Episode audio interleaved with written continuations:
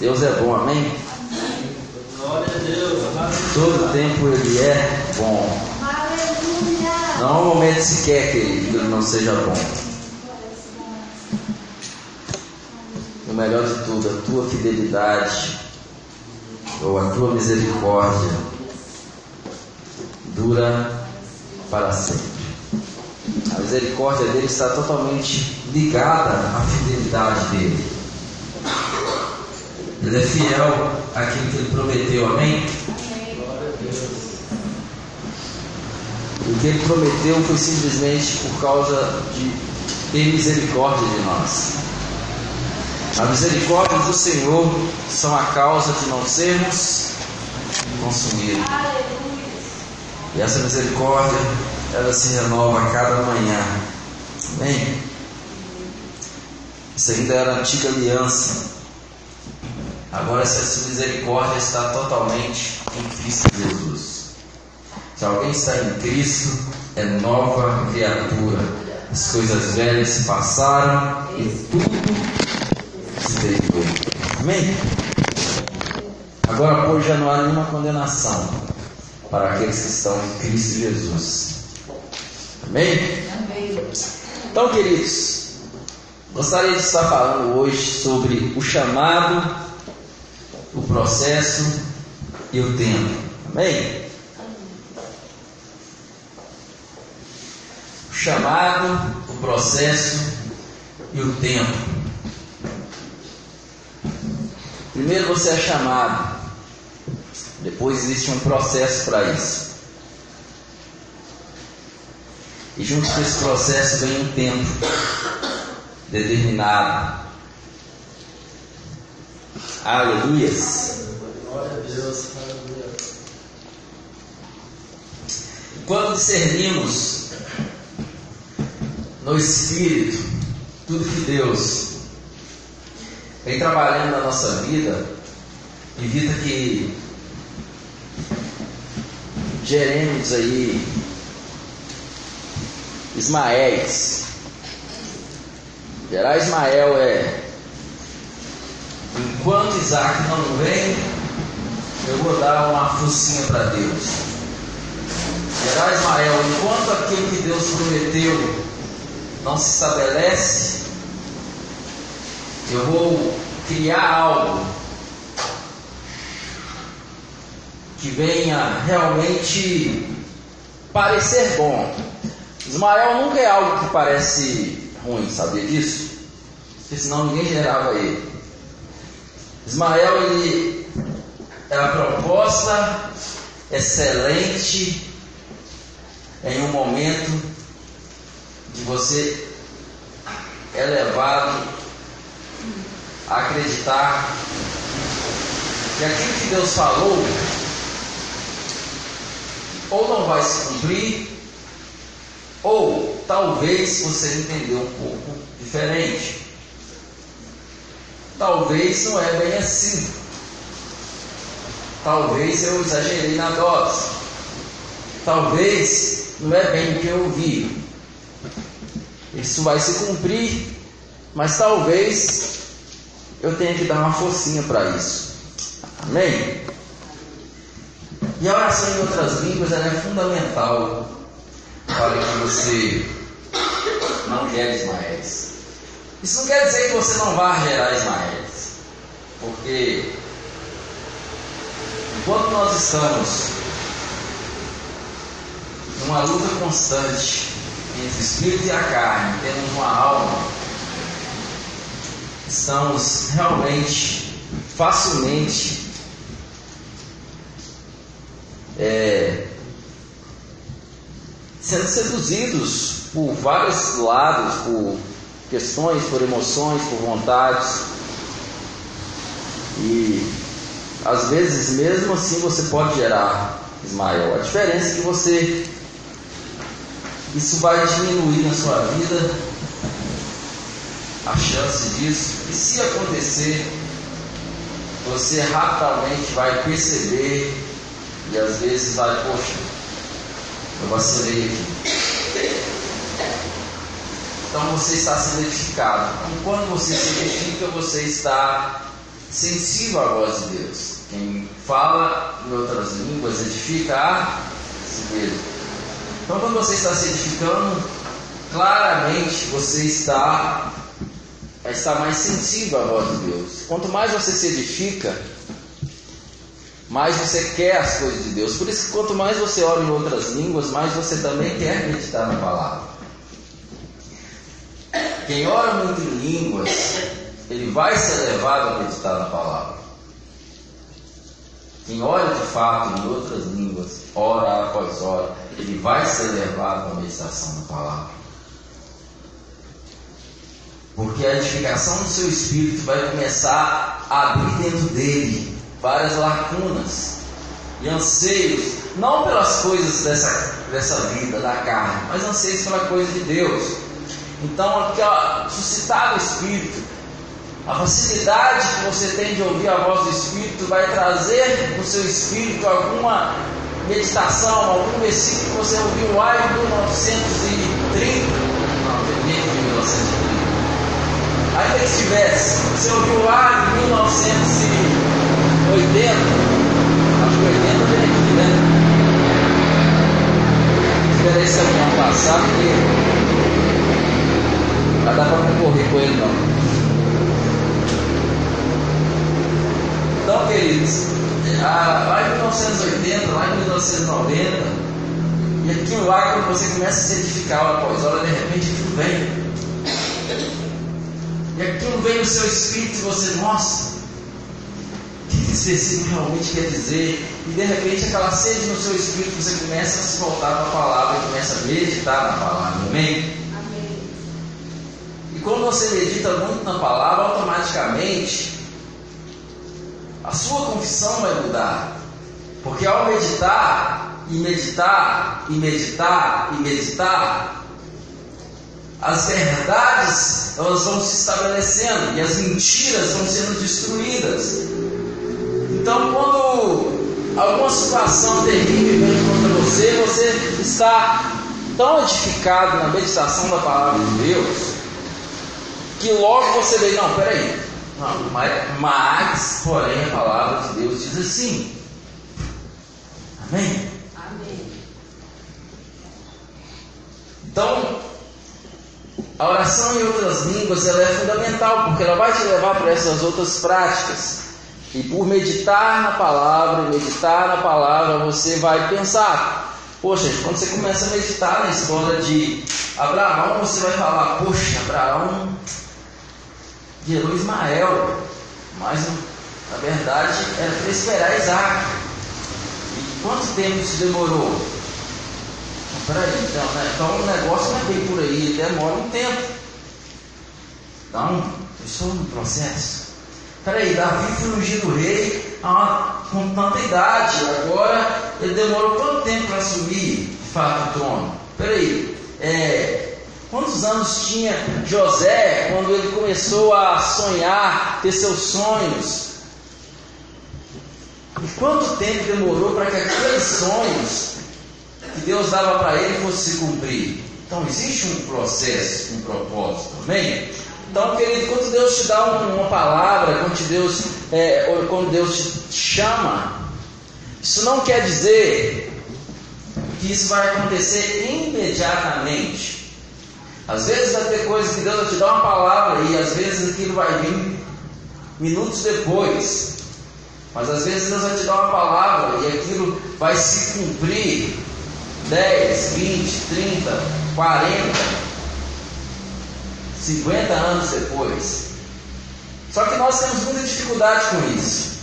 Todos nós. Nós gostamos do rápido imediato. Amém? Nós amamos o micro-ondas porque ali, rapidinho, é, nós gostamos porque é rápido, nós estamos cada vez mais nessa geração das coisas acontecendo muito rápido. Se naquela época já era difícil esperar, imagina hoje, né?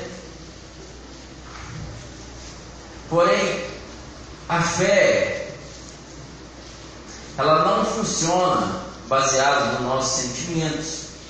A fé, ela se apoia na verdade da palavra. Amém? Amém.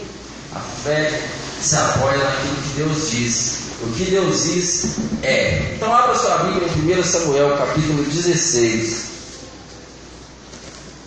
1 Samuel capítulo 16. Hoje eu estava contando uma história, eu coloquei nos grupos lá, eu estava lembrando aqui. É, eu fui até pesquisar, porque eu estava meditando nessa palavra e eu acabei meditando sobre a minha própria história. E foi muito interessante, que aí eu fui perceber algumas coisas. Eu percebi uma coisa, né? Eu tive meu encontro com Jesus mais ou menos por volta do ano 2000. Ali eu realmente conheci Jesus de fato. Estava com na faixa de 16 anos. Quando eu estava com meus 17 anos, eu já tinha uma convicção e sabia que eu tinha um chamado para pastorear. Isso é 2001. Quando foi mais ou menos 2005, a última coisa que eu queria na minha vida é ser pastor. Queria, mas não queria, mas não queria nunca. Verdade, eu tomei aversão na ideia de ser pastor. E o tempo se passou e muitas coisas que Deus prometeu nesse meio, às vezes aconteceu naquele tempo imediato. Frustrações vieram. Na verdade, chegou um tempo que em vez de ser pastor, eu já queria ser ministro do louvor. Que eu mais queria era. É, é, eu me inspirava em David Killa. David Killa para mim era ali. David Killa, é, Antônio Cirilo. Porque na, quando eu tive meu encontro com Jesus aos 16 anos, esses caras cantavam as coisas que eu não cresci ouvindo aquilo. Eu falei, nossa. É muito doido esse negócio. Esses caras cantavam uma adoração diferenciada e aquele negócio levava uma intimidade com Deus. E eu falei, nossa, esse negócio é legal. E eu comecei então a sonhar com esse projeto, esse propósito. E chegou um tempo na minha vida que eu me frustrei totalmente, não queria mais é nada. Queria sentar no banco e ir embora para casa. É tudo que eu queria. Passou-se um tempo então, casado com a minha linda e bela esposa, em 2015. Ela talvez ela está pastoreando, eu acabei falar, vamos ser pastor da vez mesmo, acho que não tem como fugir desse negócio. Fui ungido pastor então em 2015. Lá na consagração que todos nós estávamos lá, né? Não sei se é todos nós, não. A Deise estava lá, não, né? A Regina também não, né? A Regina estava. Então só a Deise não estava lá. Mas mesmo assim, eu estava ali, mas não estava pastoreando. 2016, com a chegada de vida no Espírito, aí então eu fui pastorear. Quando ele veio, deixou tão claro para mim: vá e cuide desse povo.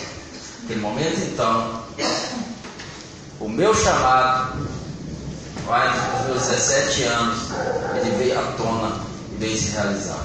Bem, então tem um processo, querido, tem todo um processo e não adianta nós queremos colocar as coisas é, fora do tempo. Agora, eu estava conversando com a minha esposa e nós relatando sobre isso, a questão do tempo, né?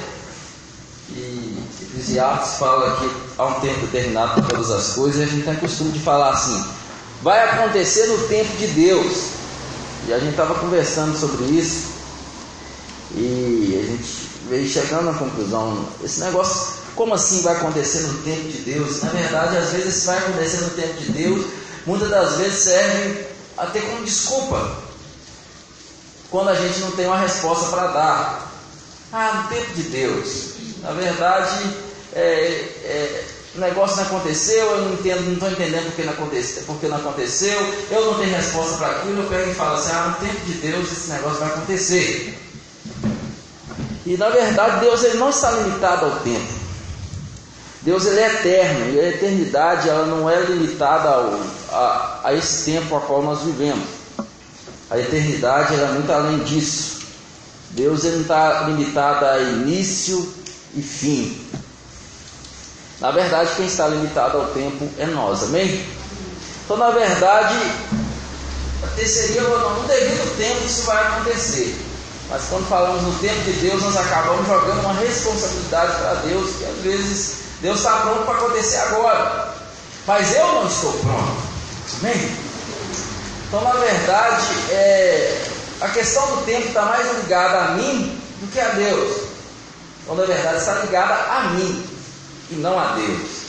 Porque Deus ele está pronto a fazer até agora. Só que eu não estou preparado. Eu às vezes não consigo diluir aquilo, agir sobre aquilo.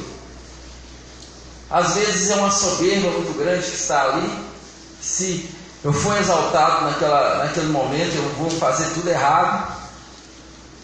Às vezes uma falta de conhecimento. Um tanto de coisa, mas está tudo relacionado a nós. Porque Deus não está limitado ao tempo. O Cordeiro de Deus foi molado desde a fundação do mundo. E Apocalipse vai dizer assim: tudo já está feito. Então, na eternidade, tudo já aconteceu. Na eternidade, seu ministério já aconteceu. Na eternidade, o, o arrebatamento já aconteceu. Na eternidade, o juízo final já aconteceu. Porém, nós não estamos na eternidade, nós estamos limitados a um tempo. Por causa desse tempo que estamos limitados, muitas das vezes existe um processo. Amém? É muito louco esse negócio de eternidade, mas é uma realidade. Deus não está preso a esse tempo nosso.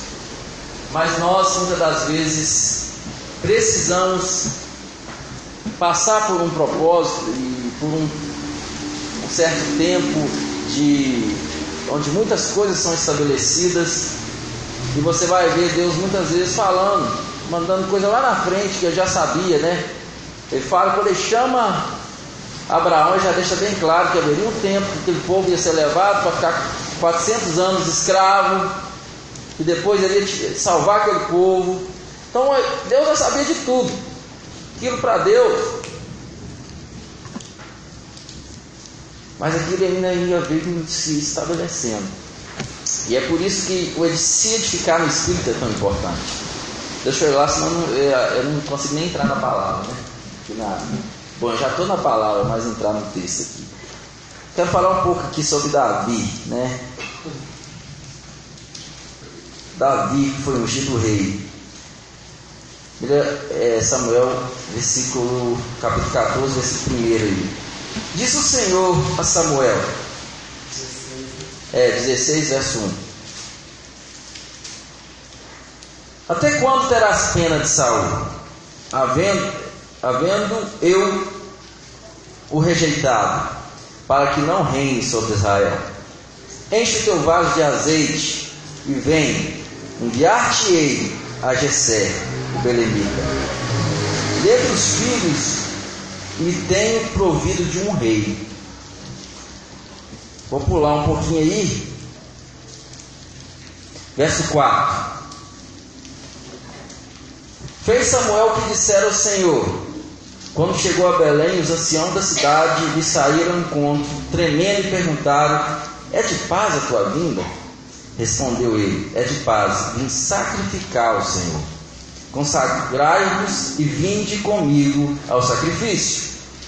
Então ele consagrou Jessé e seus filhos e os convidou para o sacrifício. Entrando ele, Samuel viu Eliabe e pensou: certamente está perante o Senhor o teu ungido. Então, o que, acontece, querido? Quando você vai ver logo atrás, quando o povo de Israel perde um rei, O povo de Israel perde um rei. Ah, não havia uma monarquia estabelecida é, no povo de Israel. Né? Não havia rei reinando. Havia uma teocracia. Então, é, quem reinava sobre o povo era Deus. E o povo, de repente, chega para Samuel e fala: Olha, o negócio é o seguinte, nós estamos querendo ter rei como todo mundo. E Deus ele não gosta daquilo, e Samuel deixa bem claro que eles não tinham rejeitado, é, que estavam rejeitando Deus. Estavam preferindo ser governados pelo homem do que ser governados diretamente por Deus. Amém? Isso acontece no dia de hoje, querido. Nós temos muita facilidade de ser governados pelos homens, e muita dificuldade de sermos governados por Deus. Mesmo que os homens eles podem nos trair, falhar conosco, mas muitas das vezes temos dificuldade ser governados diretamente por Deus. Porque os homens, muitas das vezes, eles são manipuláveis. Deus não.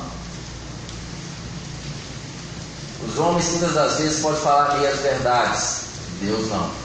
Amém? Amém? Então, quando eu falo isso, eu falo assim: quando você decide ser guiado pelo Espírito para pastorear uma igreja, é muito mais difícil de quando você decide pastorear uma igreja baseado em seus conhecimentos naturais. Porque nos seus conhecimentos naturais você vai usar táticas de crescimento de igreja, aquilo que o povo gosta de ouvir, aquilo que vai atrair o povo, aquilo que o povo vai achar legal, e você vai trair. Quando você está lidando diretamente com Deus. Você vai falar o que Deus fala, vai dizer o que Deus diz. Quem quer Deus fica com você. Amém? Não vou dizer que também não vai crescer, que vai crescer muito em nome de Jesus e tem ministérios gigantescos de pessoas que estão seguindo a Deus de verdade. Amém? Eu estou falando que o povo tem essa dificuldade.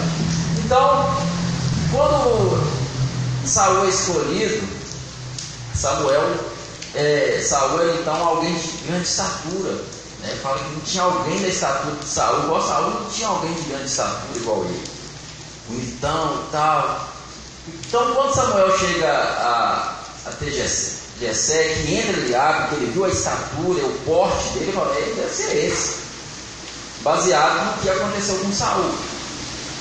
Outra facilidade que nós homens temos porque uma coisa foi de tal jeito esse ano, nós achamos que o ano que vem tem que ser igual. Amém? Porque 2016, 2017 teve retiro, dando um exemplo. Nós achamos que 2018, 2018 é, teve retiro, nós achamos que 2019 também tem que ter retiro. Porque afinal de contas, Deus agiu assim, então vai agir de novo dessa forma nós colocamos Deus numa caixinha. E às vezes Deus vai virar, não, dessa vez vocês vão fazer diferente.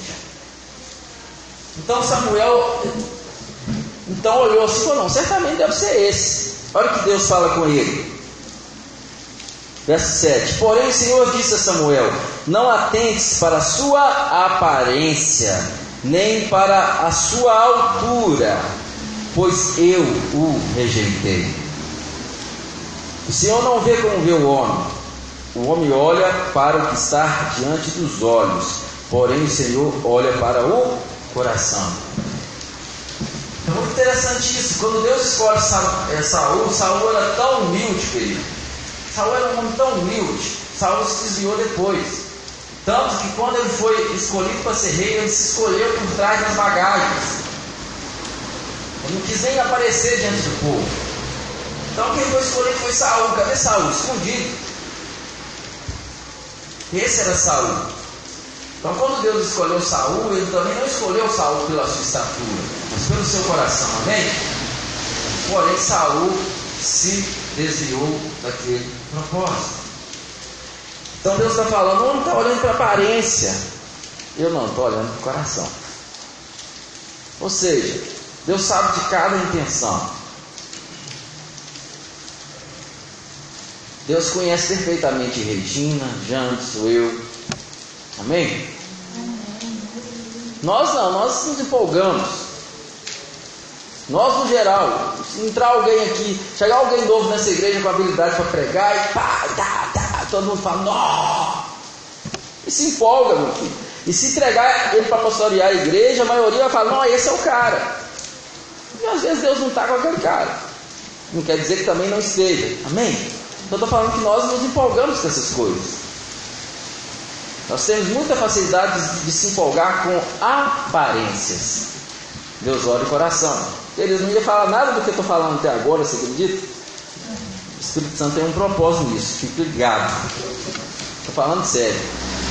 Eu comecei falando de muitas coisas que eu vou falar e vou falar, mas o Espírito está me puxando por alguns outros lados e eu não sei porquê, mas com certeza ele está tá falando alguma coisa. Amém?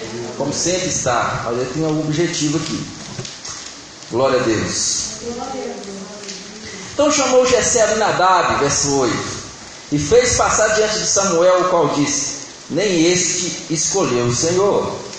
Então, então Jessé fez passar Samar, porém Samuel disse: Tão pouco a esse escolheu o Senhor. Assim fez passar Jessé os seus sete filhos diante de Samuel. Mas Samuel disse a Jessé: O Senhor não escolheu a estes Assim perguntou Samuel a Jessé: Acabaram-se os seus filhos? Respondeu Jessé: Ainda falta o menor, que está apacentando as ovelhas. Disse Samuel: Manda chamá-lo. Nós não assentaremos à mesa até que ele chegue. Verso 12: Então mandou buscá-lo e fez entrar. E ele era ruivo, de belos olhos e de boa aparência Disse o Senhor: Levanta-te e unge, e unge Este é este mesmo. Verso 13. Assim tomou Samuel o vaso de azeite e ungiu no meio dos seus irmãos. E daquele dia em diante o Espírito do Senhor se apoderou de Davi. Então Samuel se levantou e foi para Ramá. Amém? Amém. Queridos, se estipula que Davi tinha nessa, nessa época entre 14 e 17 anos.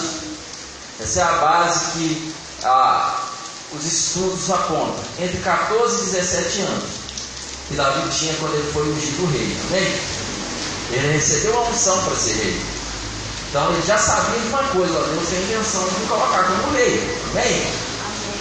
Deus me deu um chamado. Aleluia.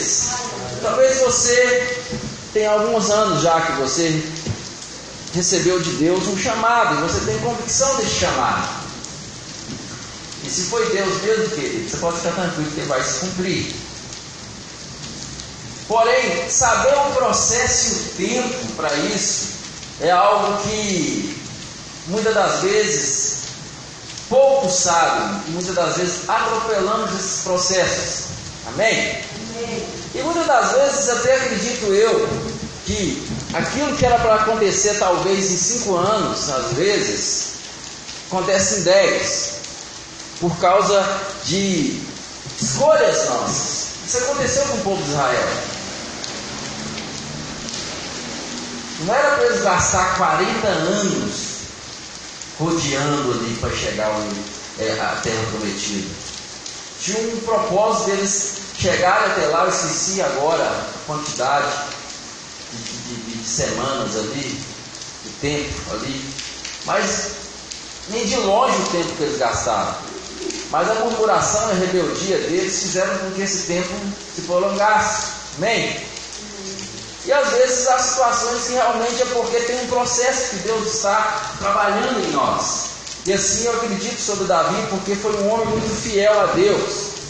Salmo 40 chega a dizer: Esperei com paciência no Senhor. Paciência, em algumas versões, vai dizer perseverança. Paciência e perseverança é a mesma coisa, amém? Quando você fica uma pessoa muito paciente, é o mesmo perseverante. Por quê?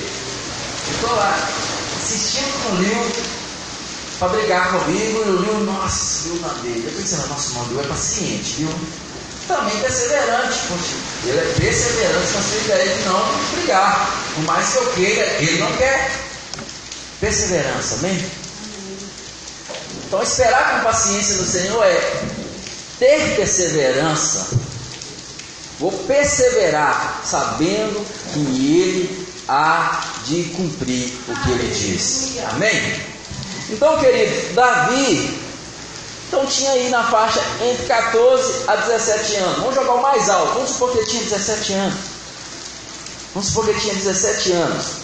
E o que, que acontece, querido? Todo um processo aí. Davi vence Golias, Davi vai tocar harpa para ali por causa do espírito maligno que atormentava Saul. Davi vence várias guerras. Saul procura matar Davi. Davi foge de diante de Saul. Davi tem a oportunidade de matar Saul duas vezes. Quando Saul entrou na caverna, algumas versões vai dizer aliviar o ventre, mas é, é, esse aliviar o ventre aí é, é, é fazer o número dois. mesmo, entendeu? Então, ele entrou na caverna para fazer o número dois de repente, muitas das vezes Davi pegou ele ali. E muitas das vezes os homens que estavam com Davi falavam, não, aí vão acabar com ele, Davi não. Eu não vou me atentar com o ungido do Senhor. Davi preferiu deixar que Deus desse cabo do que seria o destino de Saul. E ele foi fiel, fiel a tal ponto que quando Saul veio a falecer, Davi chorou amargamente. Por Saul, principalmente por Jonatas, filho de Saul, por quem ele tinha é, grande estima. E Davi chega a falar que o amor de Jonatas para com ele era superava o amor das mulheres. Muita gente usa esse texto para dizer que havia um envolvimento ali. Mas a expressão que ele, do, do, do, do, povo judeu é muito forte quando eles vão falar de sentimentos. E nesse sentido ele está falando que é, a confiança dele, o amor que ele tinha, a dedicação que eles tinham ali, era maior do que o amor para as mulheres, porque estava se referindo, logicamente, a um amor nesse sentido de relação. Né?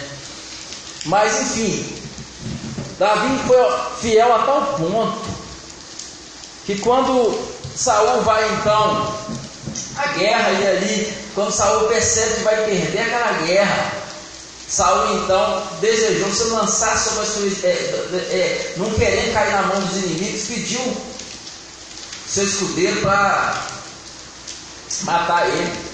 O escudeiro não quis matar nem pau. Saul então se joga sobre a sua própria espada e morre. Depois, quando passa a morte de Saul, vai um homem, um outro homem lá, e vai contar a história para Davi, achando que era grande coisa. Não, sei que tem, Saul morreu. E naquele momento que ele estava ali, que eu vi que ele estava quase morrendo, eu acabei de cravar a espada dele. Que ele pediu e tal. E aquele homem achando que ele, não, o cara matou o meu inimigo, Davi ia ficar mal feliz com ele, Davi mandou matar aquele homem. Como pode você fazer tal coisa? Tamanha era fidelidade desse homem, tamanho era a confiança desse homem em Deus. Então Davi tinha todos os motivos para desistir e questionar o que Deus falou com ele. Se alguém tinha todos os motivos para questionar o que Deus falou com ele, Davi é um desses homens, uma dessas pessoas, porque de repente ele é ungido rei, e o rei e quem está reinando é, é Saul, que Deus já tinha rejeitado Saul, estava claro, e Saul queria destruir, matar Davi. Davi tem oportunidades e não faz nada. E o tempo se passa. Vai comigo aí para 2 Samuel agora, capítulo 2, verso 4. 2 Samuel, capítulo 2, verso 4.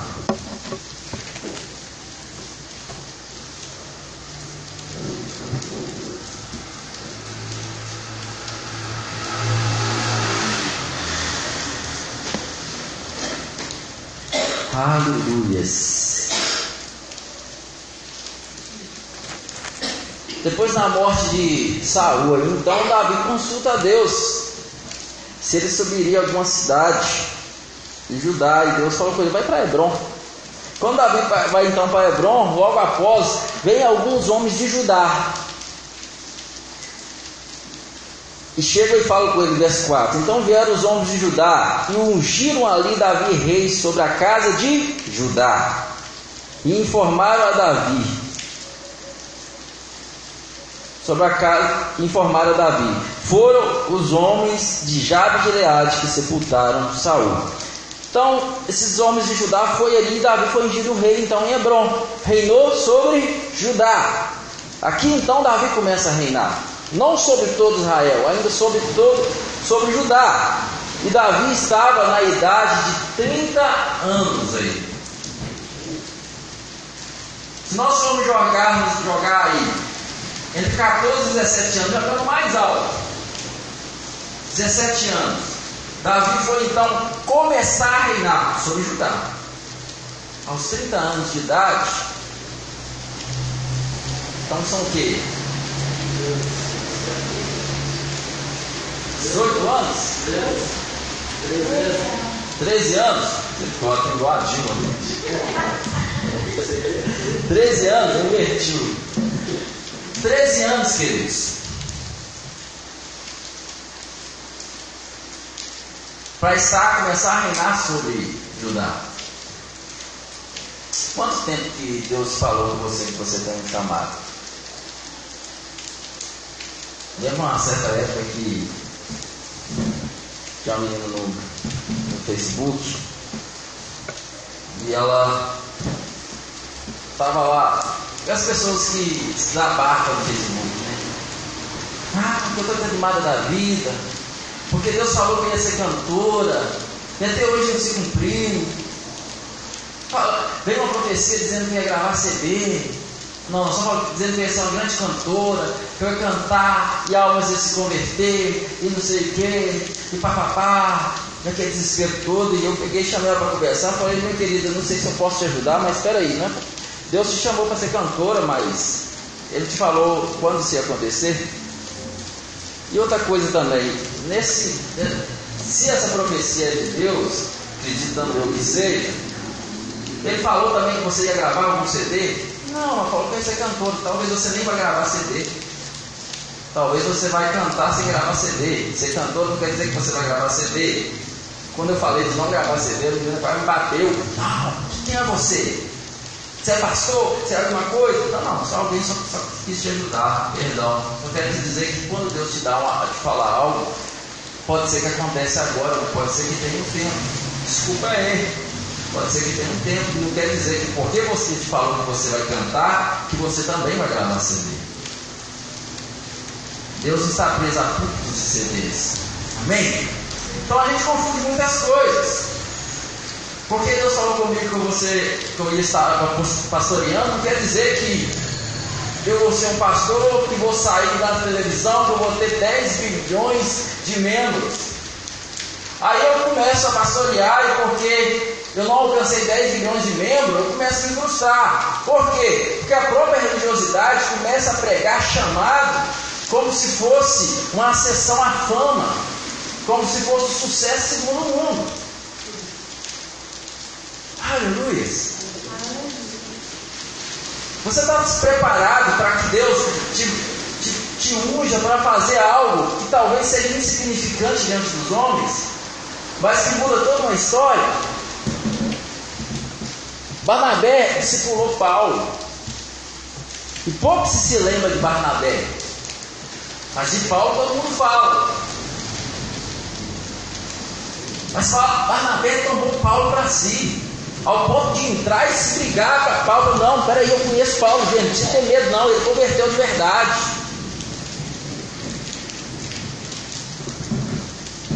Mas o problema é que nós queremos ser Paulo. Mas Paulo precisa de Barnabé. Aleluia. Glória a Deus. Talvez muita coisa vai se abrir para você hoje.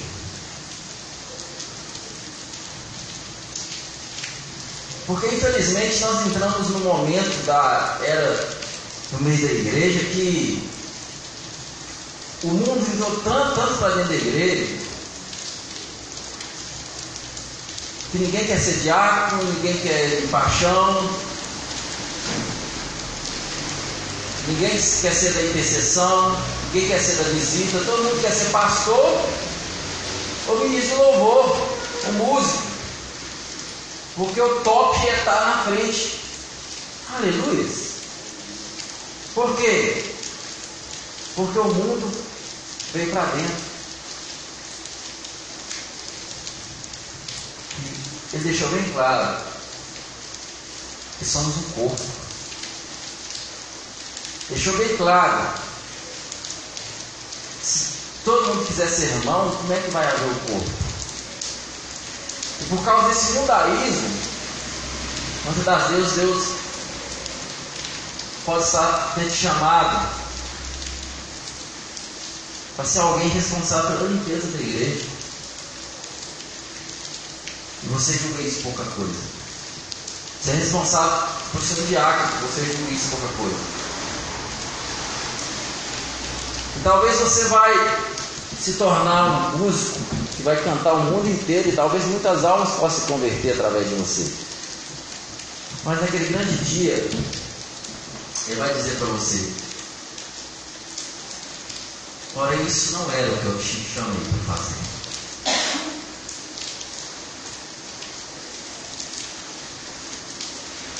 Você teria sido muito mais excelente como diácono. Você teria sido ainda mais excelente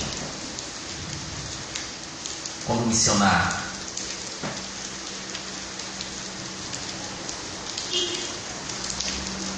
Então, existe um processo um tempo que Deus precisa tratar com muitas coisas conosco. Aleluias. Aleluia. Eu, sinceramente, o que eu mais quero, como homem, eu quero multidões. Mas eu estou preparado tanto para as multidões, ou como se, se eu tiver que o resto da minha vida cuidar só de vocês. Não que eu estou dizendo que eu quero que seja assim, mas se for para ser assim, e saber que na próxima geração são futuros Paulos aqui,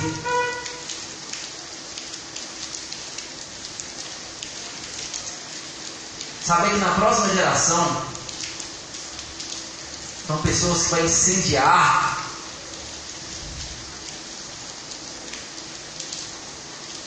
O mais importante é chegar naquele grande dia e olhar nos olhos dele, ter a convicção que eu fiz justamente o que ele me chamou para fazer. Amém, amados? O galardão não é pelo tanto que você faz. O galardão está de acordo com a sua perseverança naquilo que Ele te deu para fazer. Amém? Seu galardão está ligado na perseverança daquilo que Ele te deu para fazer.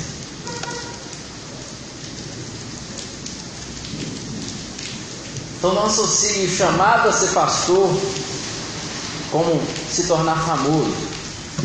Tornar famoso pode ser uma consequência disso. Mas ser chamado a ser pastor não quer dizer que você ao mesmo tempo ser chamado para ser famoso. Não confunda ser chamado para ministrar através da música como ser chamado para sair por aí gravando CD e cantando no mundo inteiro. Às vezes pode ser uma consequência disso. Mas às vezes Deus quer que você seja alguém aqui que ministre cura para os irmãos. Aleluias. Também não ia falar sobre nada disso, querido. O Espírito está levando para esse lugar. Então existe um processo. Aos 30 anos, então, Davi começa a reinar sobre, sobre Judá. Ele reina em Hebron. Agora vai comigo aí para o capítulo 5.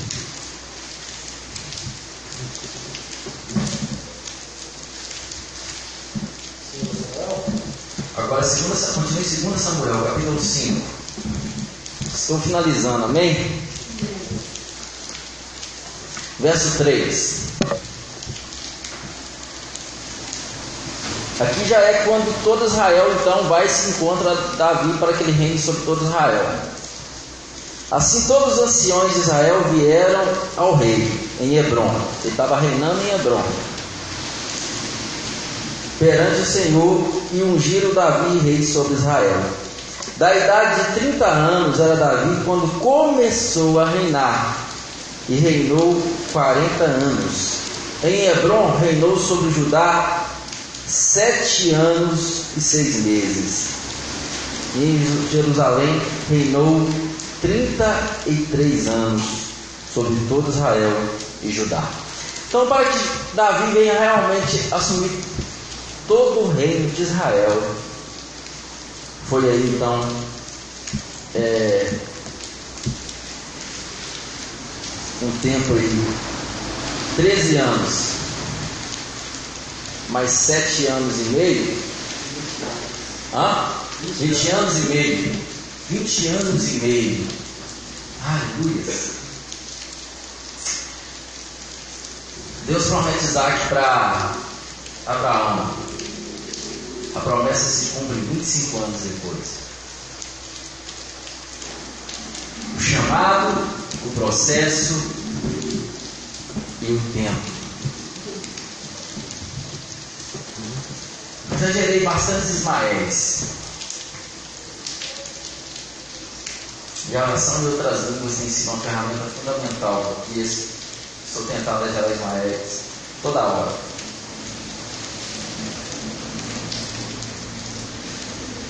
Estou tentado a desistir do que ele falou comigo toda hora, porque a alma ela grita. Mas eu me edifico no Espírito, hora após hora, medito nessa palavra, e aí, quando está tudo ali, essa palavra me lembra aí. O que ele falou é. Amém? Amém.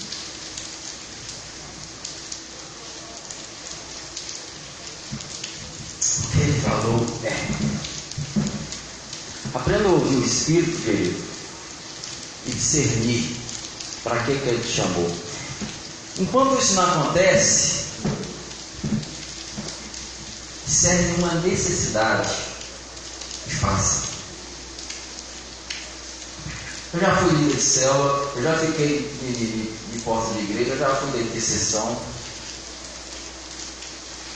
eu já fui voluntário no, na, na, no Gideões de Oração. Já fui da área de louvor, Ministério de Louvor, Ministério de Música.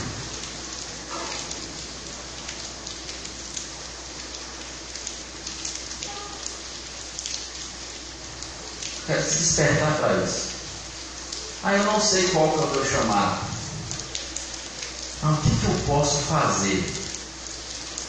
Não é ativismo, não. Eu odeio ativismo. É você deixar de cuidar da sua família, de ter um tempo com a família e viver dentro da igreja. Eu detesto isso. Agora, em você que fazer algo na obra de Deus não vai te custar nada, porque se não te custa nada, você não está fazendo a obra de Deus.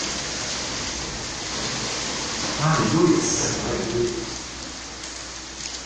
Assim que você começa a despertar, que, que eu posso fazer enquanto eu não tenho convicção desse chamado? O que, que eu posso, o que, que eu posso procurar os pastores dessa igreja e falar, deixa isso comigo?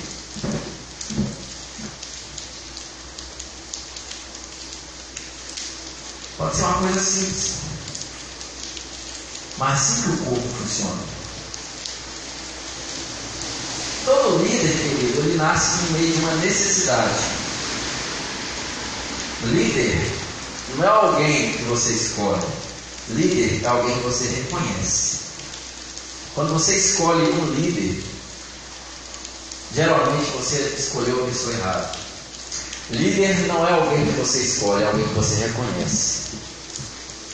Todo líder, ele surge no meio de uma necessidade. Surgiu um problema. Está todo mundo olhando, ninguém faz nada. O líder geralmente surge nesse momento. E através dele fazer, levamos um tantão de gente para fazer junto. Assim surge uma liderança. Ele fica claro que aquela pessoa é líder. Aleluia. Mas às vezes você não tem um chamado para liderar grupos.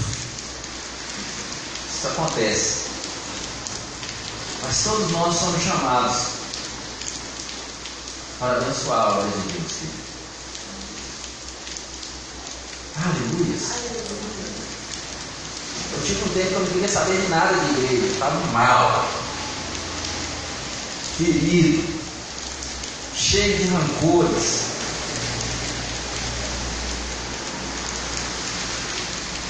Só perdi tempo. Mas tirando isso, quando eu estava na igreja, envolvido com a igreja, eu ficava de olho nas necessidades. Eu vi uma necessidade, chegava, isso dá para me fazer. Não é pegar uma coisa que você não tem condição de fazer e depois faz relaxadamente, não é isso? Para fazer. Vamos dar um exemplo. Né? É pegar aqui, deixa que a limpeza da igreja toda por minha conta. Talvez você não dá conta de fazer isso. Não, uma vez por mês eu vou lá dar uma faxina na igreja. Talvez isso você pode fazer. Aleluia. Olha, pastora Maria, eu não posso ficar é, trabalhar como diácono sempre não. Mas uma vez por mês você pode colocar na escala.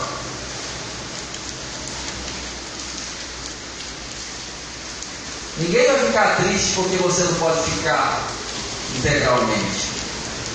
Eu vou ficar feliz pelo um dia que você pode. Agora, porém, que aquele dia você faça com todo amor e dedicação e total entrega. Isso vale muito mais do que você fazer integralmente de qualquer forma. Eu também não ia falar de nada disso que eu estou falando. Prometo para vocês. Não saiu não mas saiu do que eu queria falar. Mas isso também tem a ver com o chamado e o processo. Davi não foi chamado sem fazer nada. Davi foi chamado enquanto estava cuidando das ovelhas do seu pai. Você vai perceber que os discípulos todos foram chamados enquanto estavam fazendo alguma coisa. Eu já falei sobre isso na igreja, sobre o corpo, e sempre vou continuar falando, precisa falar sempre. Sobre o corpo na igreja. Mas é, o corpo envolve muita coisa. Servir, exercer misericórdia. Pessoas que têm um dom, querido, uma facilidade existe uma misericórdia na necessidade dos outros, e vai e abraça aquilo lá. Você passa, não é dom, não, todo mundo deve fazer isso. Concordo, mas tem gente que tem um negócio para aquilo. Que a Bíblia deixa claro. Exercer generosidade no ofertar. Todos devem ofertar na obra de Deus. Mas existem pessoas que têm um chamado específico. E elas ofertam mais que todo mundo. Elas ganham, e o que elas ganham, ela mais oferta do que tira para ela. Diz pessoas assim, são chamadas. Sustenta a obra de Deus. Isso é uma honra. Eu falei com a minha esposa, que sonho. Eu creio, isso vai acontecer. Um aluguelzinho desse aqui, eu vou bancar. Você vai bancar. Um aluguel desse aqui, querido. Um aluguel desse aqui, nada.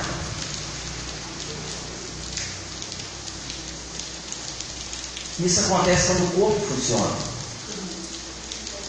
Por isso que quando há o corpo, a igreja funciona. Um entende, ó,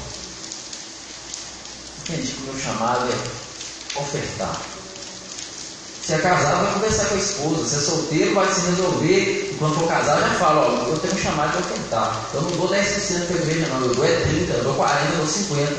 Existe gente assim, você pode não acreditar, mas existe, conheço vários testemunhos. Eu dou é 50.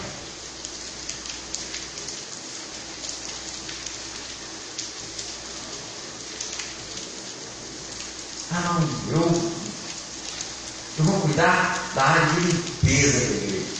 Levanta, cuida. Ah não, eu, eu vou ser um diácono. Ah não, eu vou, eu vou ficar responsável só por limpar a poeira da bateria. Ah, mas só isso. Ah, glória a Deus se alguém se levantar para isso. Eu vou ficar responsável só para limpar essa mesa de som. Ah, mas só isso. Ah, glória a Deus se alguém se levanta para isso. Só isso. Não, vou ficar. Não, eu não posso fazer nada, mas eu posso ficar e limpar a poeira dessa mesa, pastor.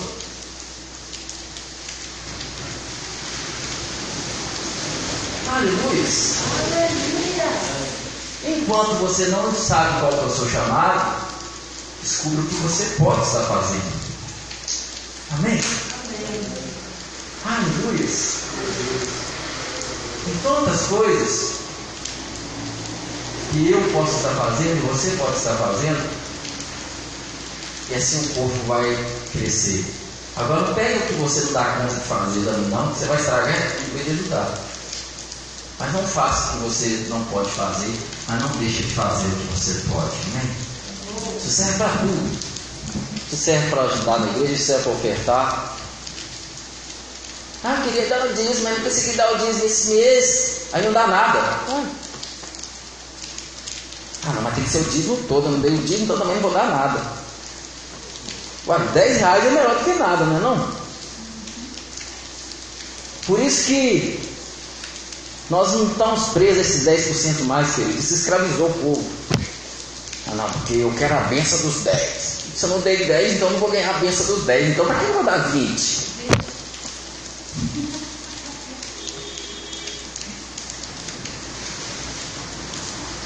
Aleluia. Não, nossa, eu estou dando 10%, mas eu posso dar mais. Não, mas é 10%.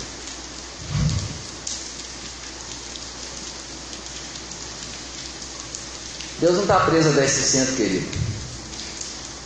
10% era lá na lei. Por causa de um povo que não tinha parte na herança das terras, na, é, igual foi dividido para todo mundo, os levitas, a tribo de Levi. E por causa disso foi estipulado na lei que 10% ia ser tirado para eles.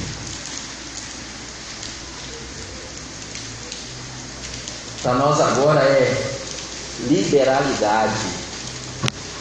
Não pode dar 10, dá 5. Mas Deus sabe se você pode ou não pode mesmo. Agora não pensa que não tem sacrifício nenhum não, porque aí você não tem sacrifício nenhum, querido. Davi fala, eu não vou oferecer a Deus sacrifício que não me custe nada. Amém? Amém? Então, o chamado, o processo e o tempo. Talvez hoje seja um dia de grande processo na sua vida. Mas entenda, isso vai estar te levando literalmente para o seu chamado. Glória a Deus. Glória a Deus.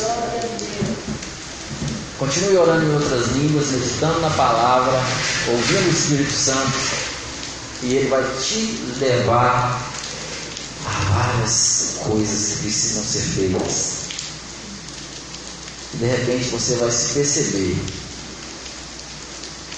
totalmente envolvido com aquilo que ele te chamou e se cumprindo tudo que ele falou a seu respeito. Nem a terça parte do que ele falou a meu respeito se cumpriu. Eu sei que tem grandes coisas pela frente. Eu não vou abandonar minha confiança em Ti. Sei que há um grande galardão, eu sei. Aleluia. Obrigado, Jesus. Essa é a palavra do Senhor para nós essa noite.